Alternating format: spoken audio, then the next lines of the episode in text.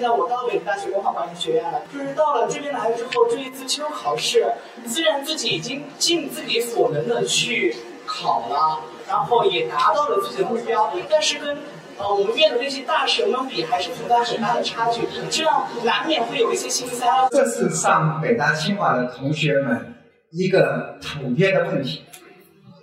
因为一个学生的崛起，就意味着一百个同学的失望，对吧？呃，因为我当年的同桌上清华也跟我讲了同样的观点，他觉得很痛苦，他怎么努力都进了前十名。啊，我其实想跟他讲个秘密，我觉得考试，考试不是最重要的。啊，这是我有幸的在大学一年级啊。上学的第一天，我去去听了一个老教授的一堂课，叫怎么上好大学。这个我今天都受益终身。他讲的是，上大学的目的是学会怎么学习，不在于你学的东西。你要学会怎么学习，你就可以上好很好的大学。呃，不是我们真的要百分之百的把每个考试考到一百分，一定要考到全年级第一叫成功。我觉得最最重要是学会怎么学习。这个学会怎么学习以后，为什么重要呢？因为我比大家早毕业了二十五年以上啊。这个，在我自己的工作岗位里面，我就换过很多的岗位。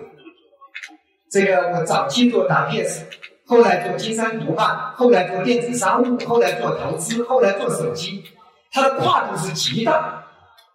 我觉得核心问题是我知道怎么学习。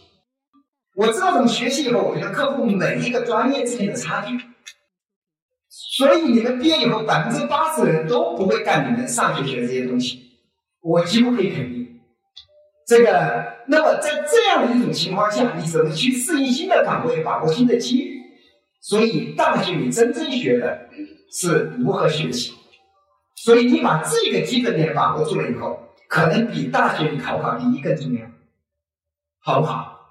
所以不要羡慕学生，其实其实没什么用。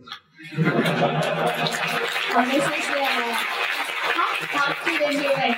刚才您说您大学期间学习总是头名列前茅，如何处理好学习跟创业的这个关系？其实我刚才强调的学习是学习的能力，你知道怎么琢磨和学习一个新的方向。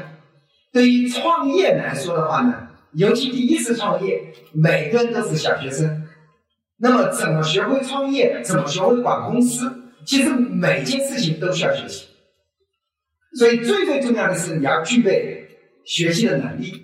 我觉得第二点呢，我要讲的是学习的态度。尤其是已经二十多岁、三十多岁、四十多岁、五十多岁、六十岁，关键是你怎么具备一个学习的态度。就是你愿不愿意敞开心扉去学习？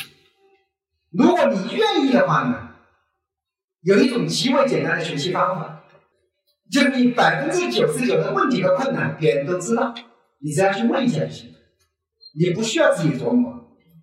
极少有人是天才，琢磨一个别人没有琢磨过的问题。我相信在座的同学们，你们遇到的百分之九十九点九九的问题都已经有答案，只要你去问一下就行。所以你不需要花很多时间琢磨，也不需要得抑郁症什么的，你只要去问一问，敞开你的心扉去问问别人，去看看书，去找一找，很多问题都已经有答案了。这个没有答案的问题其实不多，绝大部分问题都有答案，只要你去问。比如说你在创业，你遇到很多问题，你找人家创过业的做到一定规模的去问一问，说你遇到这个问题，可你怎么解决的？其实我觉得我当年创业的时候，我就是去问了一下，我遇到这些问题，我找一些朋友去问一问，去请教，哎，人家都告诉我，哎，我发现挺容易的，呃，也叫挺容易的，就说这个问题人家都解决了，他告诉你，你很快就掌握了。还有一点呢，我当年也订了很多的管理杂志，我把里面讲了很多管理的故事都精读过，哎，我知道。他们遇到这样的问题的时候，他们怎么想，怎么解决？所以学习的方法和学习的态度都同样的重要。我们现在年轻人站在目前的角度，非常害怕梦想与现实的差距，也害怕现实的残酷将我们曾经的梦想一次次的扼杀。我想请教雷师兄，您当年在最失败、最痛苦的时候，是什么力量让你继续坚持的前进呢？除了当年十八岁的一个梦想之外，还有其他的吗？谢谢。可能是我我们的啊、读者比较喜欢看成功的故事。其实过去我讲呃遭遇挫折怎么度过挫折，其实我讲的非常多，因为我在整个互联网圈算是啊、年轻一代的老革命，因为我创业的年头比他们都长很多很多。呃过去遇到过非常多的挫折坎坷，我觉得帮你度过挫折和坎坷，我觉得最最重要的还是第一肯定是梦想和信念，因为你有这个东西，才是你真正内心无敌的东西。就是因为你渴望去成功，你渴望做成这件事情，它比什么都重要。如果你说除了这个以外还有什么东西重要，我觉得还有热爱，你喜欢这件事情的，你爱这件事情。你把这件事情变成爱好，你做这件事情你就不会觉得累，也不会有牢骚，遇到困难你都很容易去解决。比如说我做手机，就是因为我是个手机的发烧友，我喜欢这个，我每天都琢磨，我不觉得累，我也不觉得是工作，它就是你的爱好。所以，如果大家未来要创业或选择工作啊，我觉得引导这个方向最最重要的是你喜欢，一定要选喜欢的事情。选你喜欢的事情呢，是吧？钱多钱少你不在乎，累不累你不在乎，我觉得这样更容易成功。所以，无论你今天念什么专业，未来你找什么工作，甚至你去创业，我建议你找你喜欢的事情。啊，我想问您一个问题，因为在小米或者是之前金山，不只是您一个人，是您背后有一个强有力的团队，您是如何带领团队的？谢谢啊。OK，其实这个问题我也是在大学的时候琢磨清楚的。啊，我觉得跟人合作啊，其实挺容易的。第一，合作的过程中，你愿不愿意多干活，是吧？有功劳、有钱拿的时候，能不能少拿一点就好？就多干活少拿钱，谁都愿意跟你合作。总结一句，如果你愿意吃亏，所有人都会喜欢你。就是愿意吃亏。如果你要当好队长，你就是要愿意吃亏，是吧？多干点活，这个荣誉的时候往后蹭。其实这个这个是相对容易的，因为为什么要这么做呢？我后来把这个道理给他们讲清楚过。我说每个人，包括我在内，每个人都会自觉或者不自觉的夸大自己的能力，都会自觉或者不自觉的夸大自己的贡献。所以，我们需要用放大镜看我们周围同事的工作和贡献，用放大镜，因为这样才是公平的。因为你的自己已经放大了，你的自我已经放大了，那你怎么看待跟你一起一起的小伙伴呢？你拿放大镜去看他的优点，你就平衡了，你就觉得可能不是不是你少拿了，他们就应该分那么多，他的合作关系就就好。因为我我自己也是上大学的时候跟一些小伙伴一起创业的过程中琢磨出来的。我觉得如果你这么想，我觉得你的领导力就不是问题。呃，在这一点，我觉得我也特别欣赏和佩服这些在大学办社团或者或者办各种俱乐部、各种活动的这些同学们。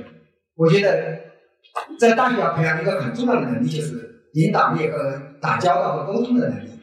我觉得这个能力非常非常重要，可能比大学考多少分重要。为什么呢？因为我自己面试超过一万人了，我真的几乎不看你考多少分，因为我也实在分不清楚这门课得九十分和那个系的同学六十分有多大的差距。因为不同的学校、不同的专业、不同的老师给分的标准是不一样的。我相信今天大家一样如此。所以，作为我面试的时候，我真的分不出来。你是不是第一对我看来不重要，我看到的是你是北京大学第一要毕业啊，毕不了业你肯定不行。啊，我们看到的是说你拿了多少次奖学金，你办了什么社团，你发过什么文章，你干过什么项目，这是甚至是你担任过班干部、学生干部、团委干部，这都异常重要。因为这背后意味着你的社会活动能力、组织能力、你的情商、智商，是吧？如果你一心一意去考试，考了第一，发现所有的面试官不在，我希望大家聪明的学习。我有时候跟大家说，我说其实人的一生都在写简历，就是你希望你的简历怎么写。如果你知道这一次的考试目标不是考试第一，而是怎么写这份简历，你就知道怎么上好大学，是吧？我应该回答很多问题。所以最重要怎么写好简历，是吧？如果你们的非常鼓的乐队非常非常的厉害，我觉得你的你作为队长，你的简历就非常非常好。我想问一个问题，就是说这个台风我们要怎么去发现？就是说在您创业的这个过程中，你是如何把握到正好的这一个弯道超车的一个机会，使小米能够在这么短暂的时间里面获得这么就是说长足的一个发展？怎么寻找台风口？其实也会。就是我们做任何事情都需要看五年，看五年以后的事情，想三年，认认真真做好一两年。其实大学的时候怎么看五年呢？你们只要去看大学毕业，你们的学长毕业五年后他在干嘛，大概就是你未来五年的走向。这个容易吧？比如说你今年大四，你就要找五年前的学长，他们都在干嘛？都在哪些单位？我估计也八九不离十，是吧？这是统计学规律嘛。所以你未来就是这样。我以前做经商的时候，哎，我就觉得美国市场、日本市场、韩国市场比我们领先五年以上。你每年多去几趟，就你就预测了未来，你就预见到未来，对吗？好，你既然未来的方向你都有了。接着讲怎么落地，这个事情是不是简单的？你只要想什么市场比我们早五年，哪些人的发展比我们早五年，你你去问一问就知道了。接着是我怎么更快的达到他那个方向，那么他的经验是什么？拿下来哪些我可以借鉴可以学习？我怎么认认真真对待未来一两年的工作，真的把工作做好，你自然机会就比别人多。所以回来再说的话，我觉得方法论很重要，方法论很重要，就是你考虑问题的时候先想方法论，是吧？我怎么用一个捷径来对待这件事情？就是考虑问题的这种思想方法。